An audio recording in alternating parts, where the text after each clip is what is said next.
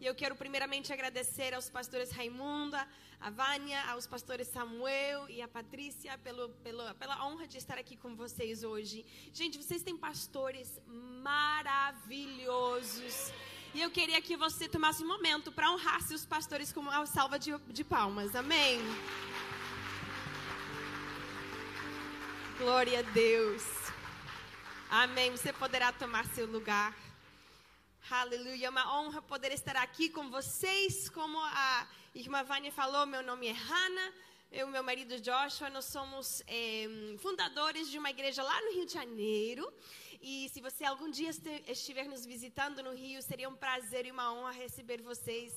É, ou São Paulo, também nós temos um campus lá em São Paulo também. Seria uma honra receber vocês lá na Igreja United. Mas hoje eu estou muito, muito animada, muito honrada para poder ministrar. E, e ontem a, a profetisa Vânia estava me contando um pouquinho sobre a direção que o Espírito Santo tem dado para vocês esses dias, esses 90, 90 dias, certo? É, sobre buscando a presença do Senhor e buscando a glória do Senhor. E hoje eu, eu creio que o Espírito Santo me deu uma palavra para poder entrar no fluir que seus pastores têm lançado para esses 90 dias. Amém? Então vocês viram prontos para receber? Não receber de mim, mas receber da palavra de Deus. E eu estou vindo aqui com uma dupla unção, sabe?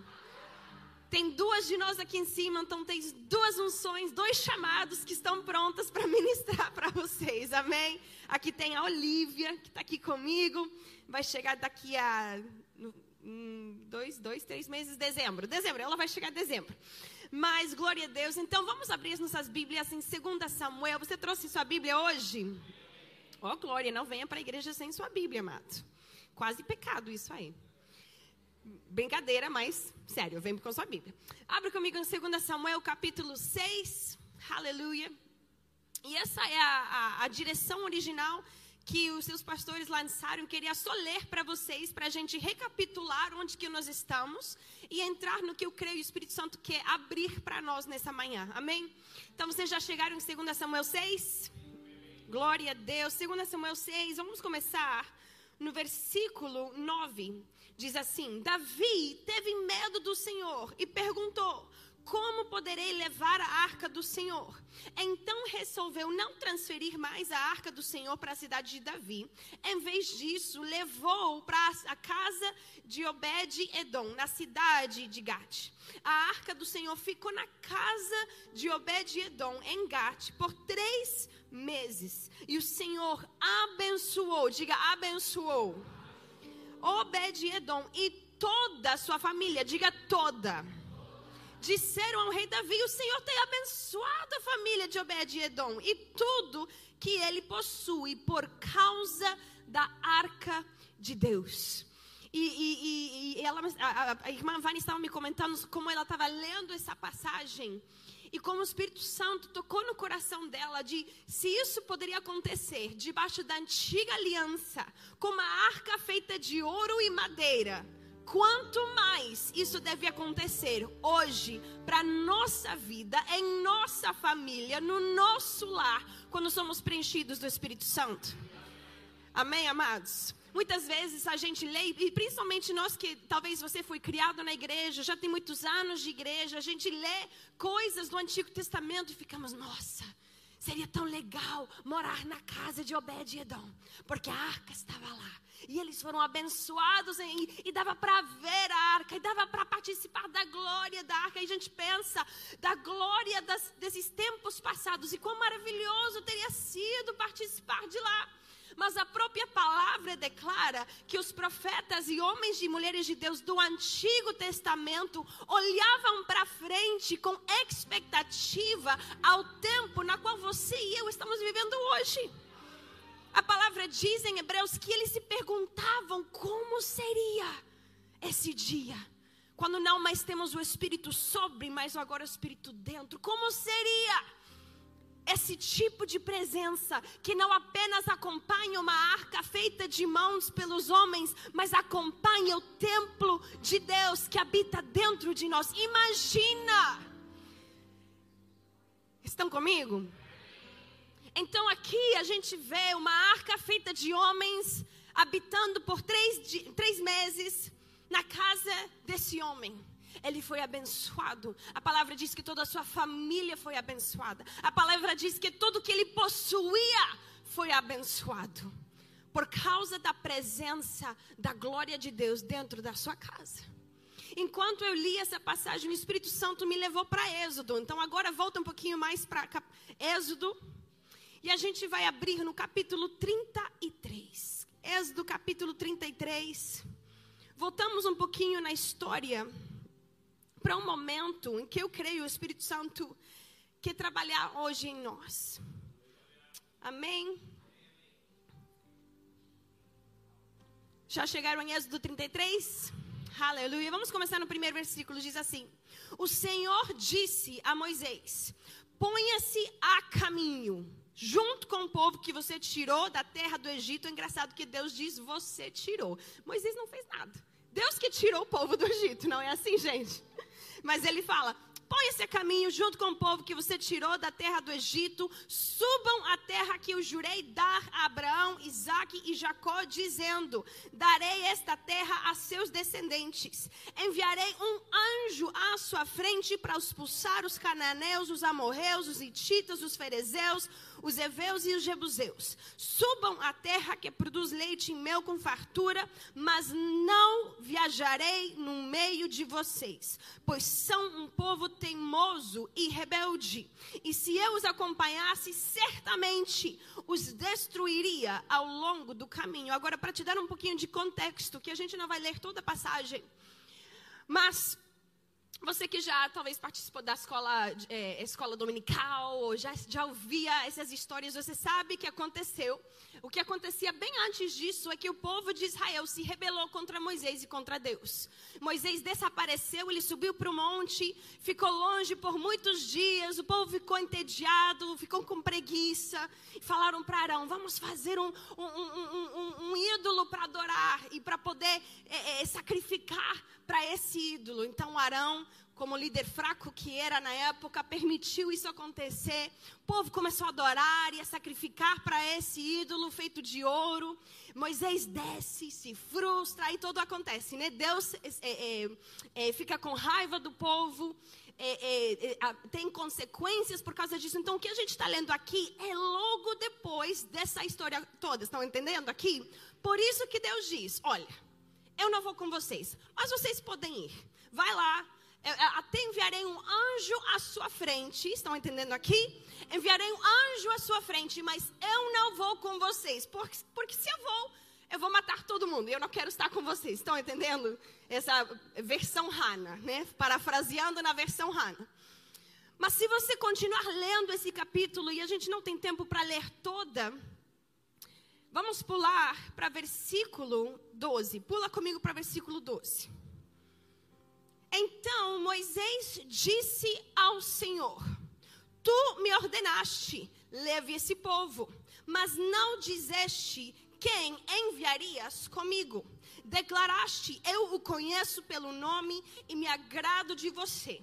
Se é verdade que te agradas de mim, permita-me conhecer teus caminhos, para que eu te conheça, conheça melhor e continue a contar com teu favor. E lembra-te de que esta nação é o teu povo. O Senhor respondeu: Acompanharei você pessoalmente e lhe darei descanso. Então agora Deus está respondendo: Olha, eu vou estar com você eu vou te acompanhar. Ele está, falando pessoalmente, Moisés, tá, tá, tá, eu gosto de você, eu vou ficar com você. Mas Moisés continua. Então Moisés disse: se não nos acompanhar, acompanhares pessoalmente, não nos faça sair desse lugar. Se não nos acompanhares como os outros, saberão que o meu povo e eu contamos com teu favor, pois é a tua presença em nosso meio que nos distingue, tu, teu povo e eu, de todos os outros povos da terra. E o Senhor respondeu a Moisés: Certamente farei o que me pede, pois me agrado de você e o conheço pelo nome. E quando eu ouvi essa direção desses 90 dias, veio esse versículo para meu coração. onde Moisés responde para o Senhor: Eu não vou se tu não vás. Eu não irei se a tua presença não nos acompanha. E claro, Moisés, não estou, estou falando dele. Claro, ele não vai deixar o povo atrás. Como, como, líder, ele está representando todo o povo de Israel. Então, ele está dizendo: a gente não vai se a tua presença não nos acompanha. A gente não irá para frente, mesmo que você nos prometeu essa terra, mesmo que você nos disse que um anjo irá à nossa frente, não iremos se a tua presença não nos acompanha. Estão entendendo, gente? E algo que veio para o meu espírito enquanto eu estudava isso, o Espírito Santo falou assim: existe um momento onde nós temos que lutar pela presença.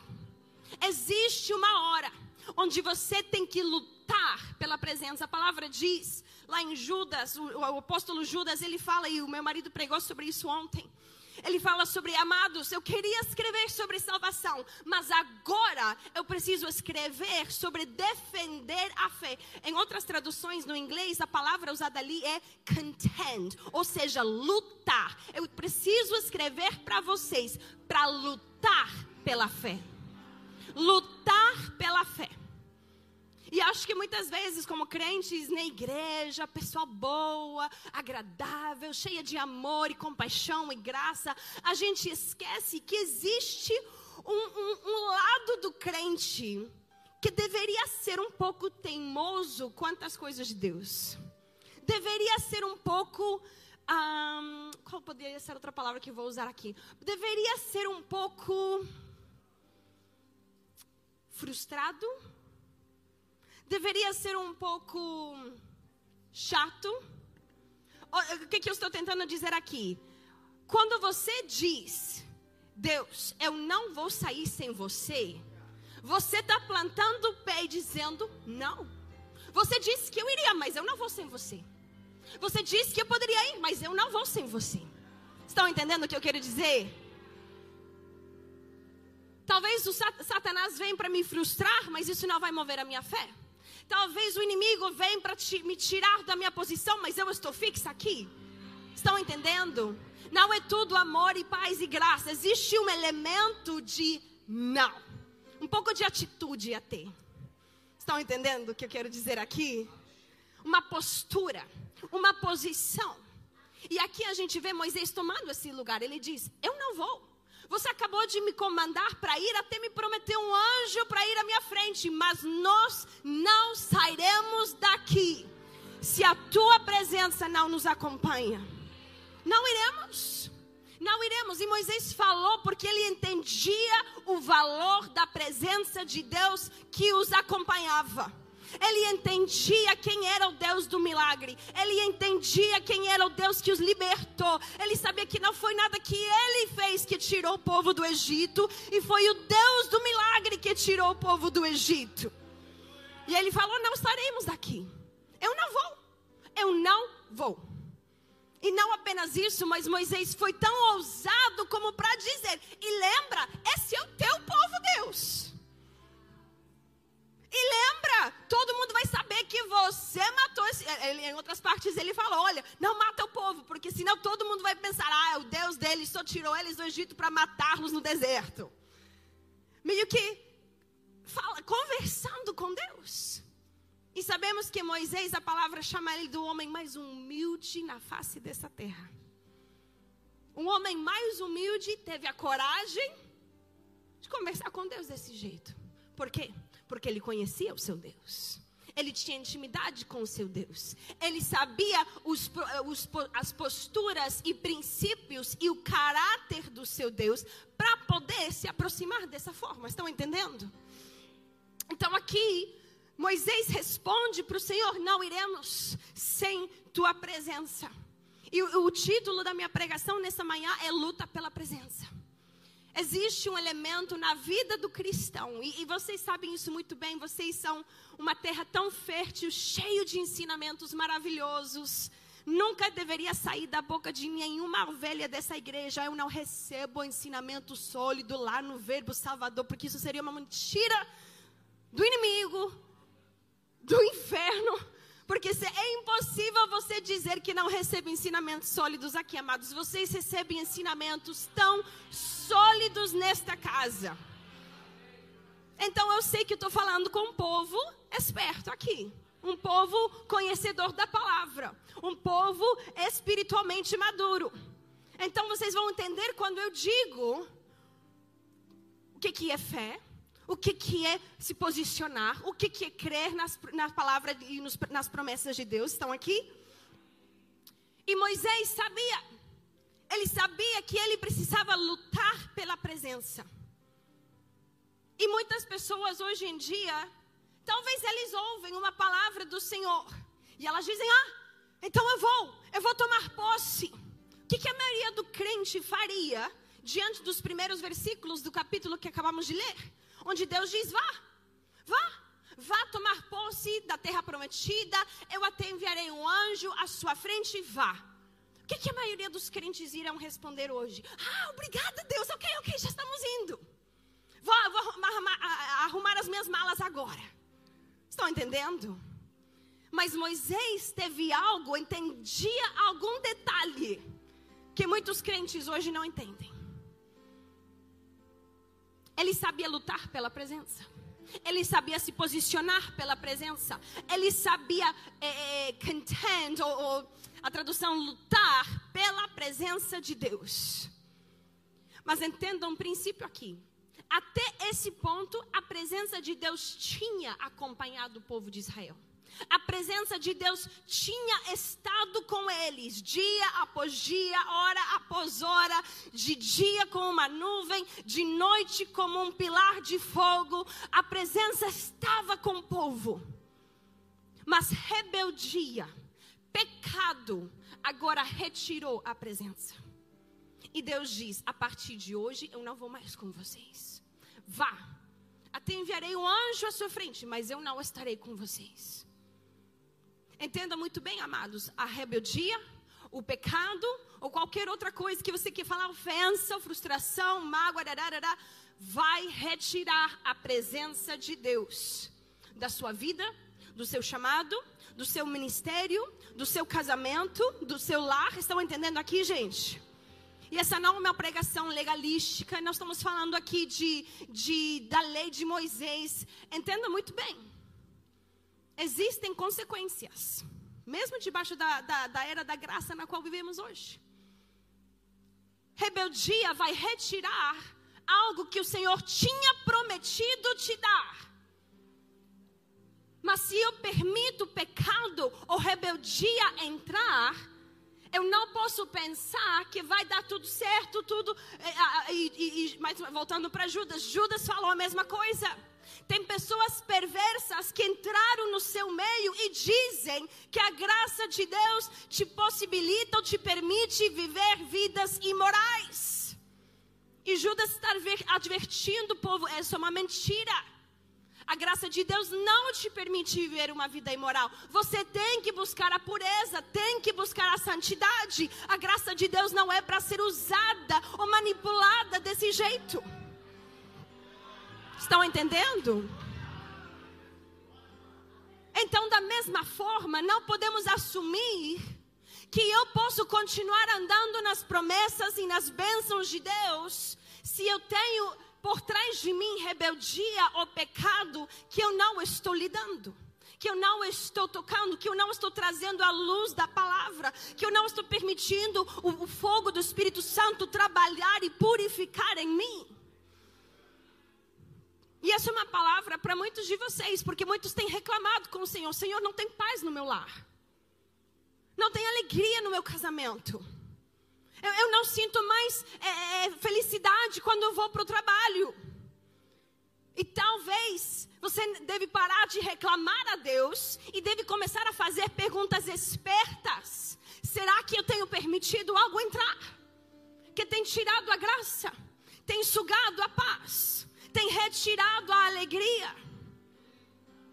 Ainda muitos perguntam: ah, será que verbo ainda é minha, minha igreja? Será que eu devo procurar outra? E talvez a ofensa é o que tem tirado a graça para você estar aqui. Talvez a mágoa é o que tem tirado que antes era alegria, agora é amargura. Então não é, não é problema de Deus, isso é problema do teu coração.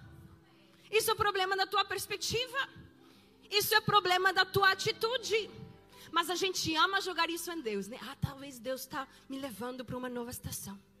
Talvez o Senhor está me mostrando porque eu não estou sentindo mais a graça. Então, talvez é, é Deus me falando. Mas a gente não gosta de ser honesto com nós mesmos, né? A gente gosta, é, é, mais, ainda mais, a gente não tanto mente para outros, mas amamos mentir para nós mesmos. Não, não cutuca seu marido, tá? Não olhe para o vizinho. Estamos falando de você.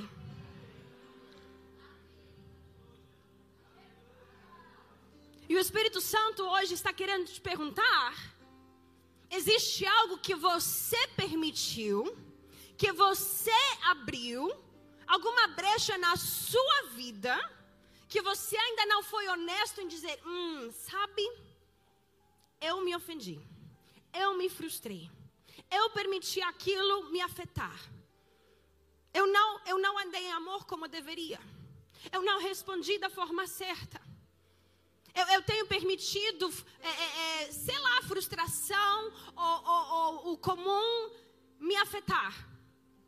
Pode ser no trabalho, na igreja, com seu marido, não importa o que é. Mas a gente ama procurar outros motivos. A gente ama achar outras razões mas Deus é simples. Deus é, ele é, ele não é complicado, ele não vai complicar tua vida. Ele não vai te, ele não vai jogar alguma coisa para tua vida para você. Ai, eu vou ter que procurar de onde veio isso, como que isso aconteceu, que mistério. E Deus está tipo amado, só busca teu coração. E aqui em Êxodo a gente vê claramente o povo se rebelou, o povo pecou contra o Senhor. E o Senhor disse: A minha presença não vai mais com vocês. Eu fico aqui. Vá, vá lá. Até, gente, que bênção. Deus manda. Até diz: Eu enviarei anjo à sua frente. Esse anjo vai retirar os seus inimigos. E vocês poderão tomar posse da terra prometida, mas eu não vou. Para muitos parece milagre. Poderia parecer bênção. Mas olha, e presta muita muita, muita atenção. Cuidado que você não remova o Deus do milagre do teu milagre. Olha isso, gente. A terra prometida foi Moisés que prometeu ou foi Deus que prometeu? Deus, fala mais forte em nome de Jesus. Deus que prometeu. Deus prometeu uma terra especial para seu povo. Mas por causa da sua rebeldia, por causa do seu pecado, Deus agora diz: vá e toma posse da terra que eu te prometi, mas eu não vou com vocês. Ou seja, as minhas ações acabaram de, de excluir o Deus do milagre do próprio milagre que Ele me prometeu. Estão entendendo? Mas muitas pessoas pensamos não, mas Deus me prometeu. Mas é a terra prometida. Então Deus, claro, estará comigo e eu vou tomar posse, eu vou ir à frente. Mas por causa das minhas ações, o próprio Deus diz: o que eu tinha te prometido como milagre, como promessa, como um lugar de prosperidade, como um lugar de alegria e paz. Agora eu não vou mais com vocês estão entendendo? E, e às vezes isso é difícil para a gente compreender. Como que Deus iria me prometer uma coisa, um milagre, e depois me dizer: Eu não estarei ali junto com você? E pensamos, mas se Deus me prometeu, deve ser para eu possuir, deve ser para eu tomar, deve ser para eu ir, ir adiante. Mas existe um lugar e um tempo para todas as coisas. Não é assim? E o contexto na qual possuímos é totalmente importante e crucial avaliar antes de possuir. Vou dar um exemplo prático para vocês. Nós, nossa família, hoje em dia, estamos nos posicionando em fé para receber uma casa. E, e, temos orado e estamos ainda não temos a chave, mas eu tenho a chave. Estão entendendo? Mas estamos nos posicionando em fé esses dias, querendo o Senhor por uma casa. E o, é, o outro dia, eu e meu marido tínhamos tido um desentendimento, né? Típico de casais. E, e eu, tinha me, me, eu tinha deixado o ambiente, eu fui para o banheiro, fui tomar banho, me arrumar. E enquanto eu estava lá no banheiro, eu estava conversando com o Senhor. Senhor, eu preciso lidar com isso, mas eu não sei como. Eu quero falar muita coisa, né? Eu quero dizer tal, tal, tal, tal. Mas. ele disse que ele estava correto e eu estava eu tava errado aqui, mas enfim. E eu estava conversando com o Senhor. Senhor, como que eu lido isso? Porque eu estou frustrada, eu estou magoada, eu estou isso, estou outro. E eu estava conversando com o Espírito Santo, como que eu trato essa, essa situação? E o Espírito Santo, tão claramente, eu estava prestes a sair do banheiro para ir conversar com meu marido. E ele me parou na hora e ele falou para mim: não peque. Não peque, porque senão vai impedir a tua fé para a tua casa. Rapidinho isso te vai parar, te fazer ficar um pouco para trás, né? E Amém, Senhor. Me ajuda a não pecar, tá? Espírito Santo, segura minha língua. E glória a Deus, conseguimos ter uma conversa, foi tão pacífica, tão maravilhosa, tudo se resolveu. E eu, eu, eu senti o Espírito Santo lá, meu torcedor, isso, Hannah, não peque. Enquanto você resolve a situação. Mas eu achei interessante o Espírito Santo relacionar uma discussão que eu tinha, tinha tido com meu marido com a fé na qual eu estava posicionada para receber uma casa. Interessante o Espírito Santo. Obrigada por essa lição, Espírito Santo. Obrigada por essa advertência, Espírito Santo. Mas homem carnal ou homem não regenerado pela palavra, ou, ou cristão imaduro, ou cristão é, teimoso, não vai dar ouvidos ao Espírito Santo. Mas eu vou falar o que eu quero falar porque ele me machucou, ele fez isso, ele fez outro. Ah, mas eu não gostei desse tratamento e eu vou, eu vou pegar o que é meu. Eu vou fazer o que eu quero porque eu tenho direito. Estão entendendo? Mesmo crente, a gente ama ser carnal. Mas entenda, haverão consequências. Entenda, algo será retirado. Entenda, poderá redirecionar as orações de fé para a cura que você tem tido, você tem declarado. Mas se você não se resguardar na presença do Senhor, algo será removido. E, e, de novo eu vou repetir: isso não é uma pregação de legalismo. Não estou falando que a gente tem que andar em, em como que chama essa frase? Andar em eggshells, é, casca de ovo, pisando ovos.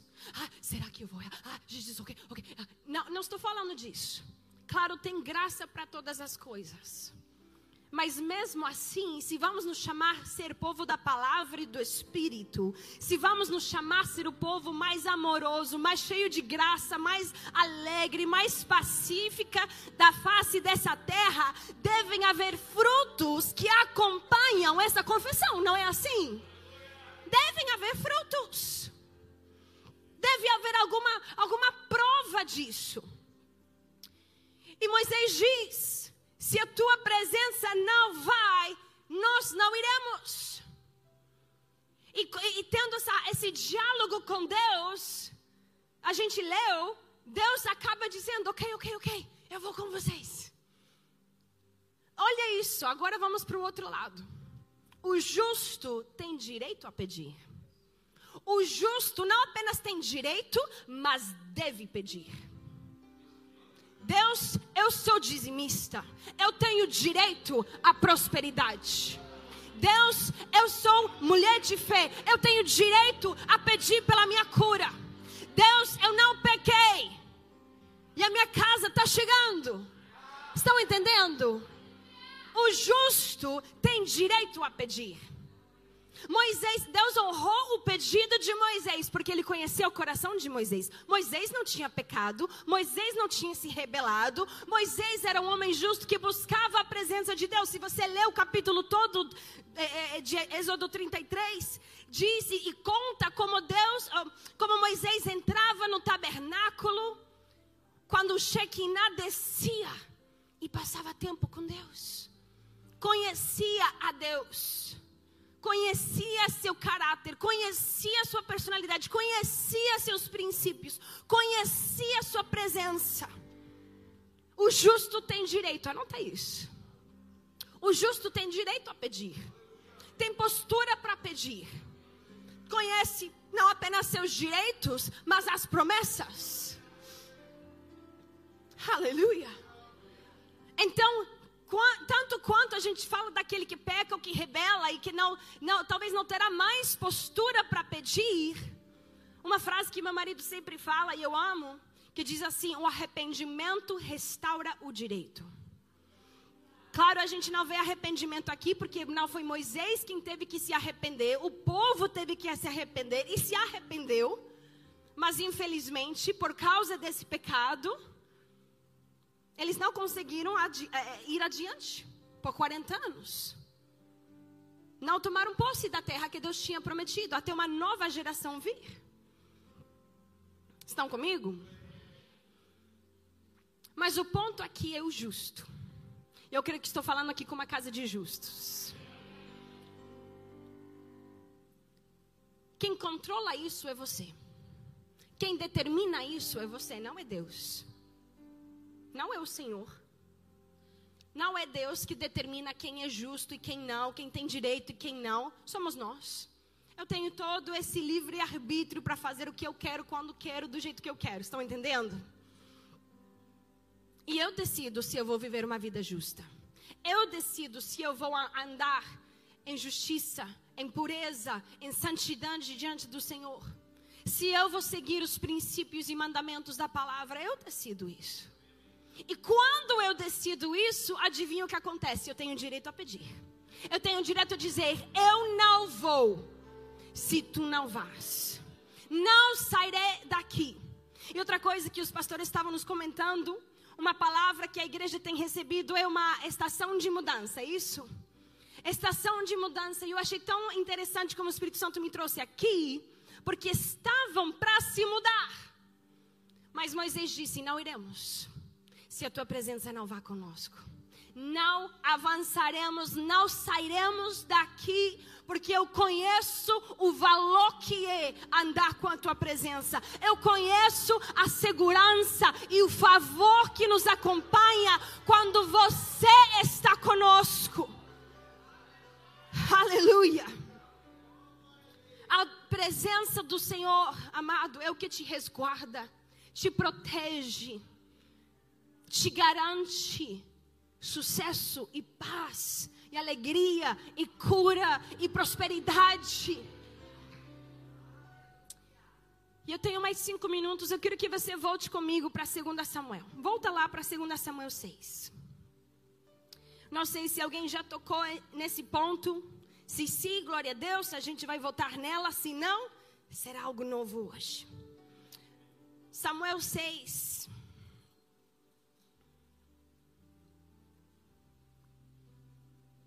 Aleluia. Obrigada, Senhor.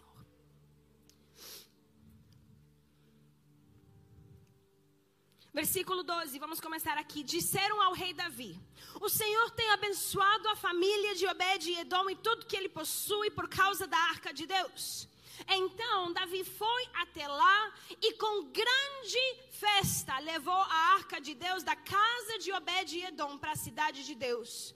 Quando os homens que carregavam a arca do Senhor davam seis passos, Davi sacrificava um boi e um novilho gordo.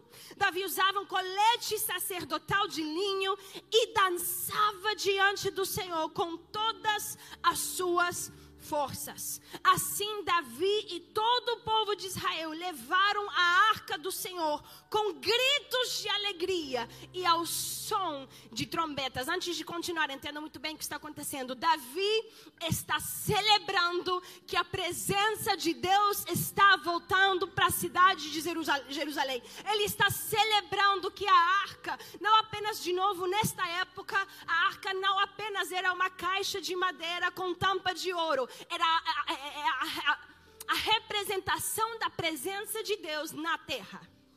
Então, isso é um, um assunto sério, maravilhoso. E Davi aqui está celebrando a volta da arca para Jerusalém. Mas continua lendo. Enquanto a arca do Senhor entrava na cidade de Davi, Mical, filha de Saul, olhava pela janela. Entenda, Mical é esposa de Davi. Quando viu o rei Davi saltando e dançando diante do Senhor, encheu-se de desprezo por ele. Trouxeram a arca do Senhor, a colocaram em seu lugar dentro de uma tenda especial que Davi tinha preparado para ela. E Davi ofereceu ao Senhor holocaustas e ofertas de paz. Versículo 20. Quando Davi voltou para casa a fim de abençoar sua família, Mical, filho de Saul, saiu ao encontro dele e disse: como o rei de Israel se mostrou digno de honra hoje, exibindo-se sem qualquer vergonha diante das servas como um homem vulgar. Isso não é bênção, ela está sendo. É, qual a palavra? É sarcástica.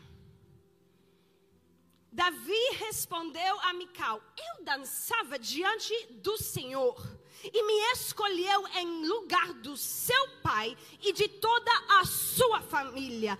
Ele me líder de Israel, o povo do Senhor, e por isso continuarei a celebrar diante do Senhor.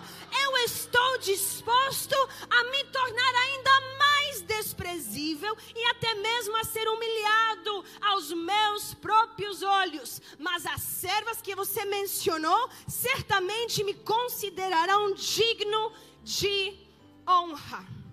E Mical, filha de Saul, não teve filhos até o final do seu dia. Quero terminar com esse pensamento aqui. Quando você se posiciona para lutar pela presença de Deus, haverão críticas. Haverão pessoas que até vão te até vão dizer ou chamar a tua postura justa de pecado. Olha a, a acusação que Mical fez. Não foi só, ah, você parecia um tolo lá dançando. Ela acusou Davi de ser vulgar de se expor de alguma forma para servas. Estão entendendo? Davi não fez nada disso, mas ela o desprezou. Desprezou a forma que ele celebrou a presença do Senhor. Então ela o acusou de pecado, de ser vulgar. E Davi, claro, entendendo muito bem o que estava acontecendo, se defendeu. Eu não estava sendo vulgar, eu estava honrando a presença do Senhor. Mas você tem que entender, quando você se posiciona como justo, na presença do Senhor, quando você busca a presença, quando você é, é, preza e honra e valoriza a presença de Deus em sua casa, em sua vida, em sua boca, haverão pessoas que vão te criticar vão menosprezar teus esforços, vão criticar tua fé, vão criticar tua unção, vão criticar teu chamado, vão criticar a direção que você está tomando, vão te acusar de milhão de coisas, de pecado, de ser vulgar, de fazer errado. Esse não deveria, não, não, você não deveria ter feito assim. Seria melhor fazer assim. Mas o justo não apenas sabe seus direitos, mas sabe se defender. O justo não é fraquinho. Ah, desculpa, eu não sabia. Não. Deixa eu te falar uma coisa. Eu estava dançando diante do Senhor. Eu estava honrando a presença de Deus, voltando para minha cidade. E o Senhor que me escolheu ser rei, acima do teu pai e todos os teus familiares, eu sou o rei e eu vou honrar o Senhor. Eu vou dançar diante do Senhor. E você não gostou disso, eu vou fazer ainda mais.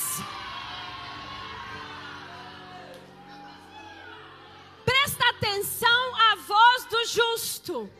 Na boca de Moisés era postura, posição, direito. Eu tenho direito a pedir de você porque eu tenho te seguido, eu tenho te acompanhado, eu tenho buscado tua presença. E Davi agora se defende diante de Mical. Uma mulher que desprezava não apenas sua postura, porque com certeza é filha de Saul. Ela queria ver algum irmão, algum primo ser rei. Mas esse Davi ser rei, e, e o meu marido me deu como esposa desse homem. Não, meu, meu pai me deu como esposa desse homem. Estão entendendo? Ela desprezou como Davi honrou a presença do Senhor. Então, não apenas recebeu um, uma correção do seu marido, mas uma correção do Senhor também. E diz que a partir desse dia ela não teve mais filhos. Até o final da sua vida. O justo sabe se defender. Porque o justo sabe quem ele é. O justo sabe quais são os seus direitos diante da palavra, diante das promessas, diante dos princípios. E quando você vive uma vida lutando pela presença de Deus em sua boca, de novo em sua casa, em seu ministério, amado, você vai viver as promessas que Deus te dá. Você vai viver o que a gente vê na palavra de Deus. Não mais com a, a presença e o Espírito sobre, mas a presença e o Espírito dentro. Vocês não precisam acompanhar uma arca feita de mãos de homens. Vocês são a arca e o templo do Espírito Santo de Deus. Ele te acompanha aonde, que, aonde você vá. Basta você honrar essa presença, reconhecer essa presença, viver nessa presença, ser sensível a essa presença, entender essa presença, ter intimidade com essa presença. Aleluia. O Espírito Santo quer fazer algo na tua casa, primeiro no teu coração, segundo em sua casa, depois em seu chamado. Mas começa aqui. Começa aqui. De novo eu falei, não cutuca seu marido, estamos falando de você. O Senhor está falando comigo. Ele quer fazer algo no coração de cada um de nós esse dia. E eu creio que é para te posicionar, te preparar para as promessas que estão à frente. E tem promessas gloriosas na nossa frente. Mas a gente tem que se posicionar. Talvez alguns nos teremos que nos humilhar hoje, nos arrepender. Glória a Deus. O arrependimento restaura o direito. O arrependimento restaura o direito. Fica de pé comigo, vamos orar. Aleluia. Obrigada, Senhor. Fecha seus olhos, começa a orar aí onde você está.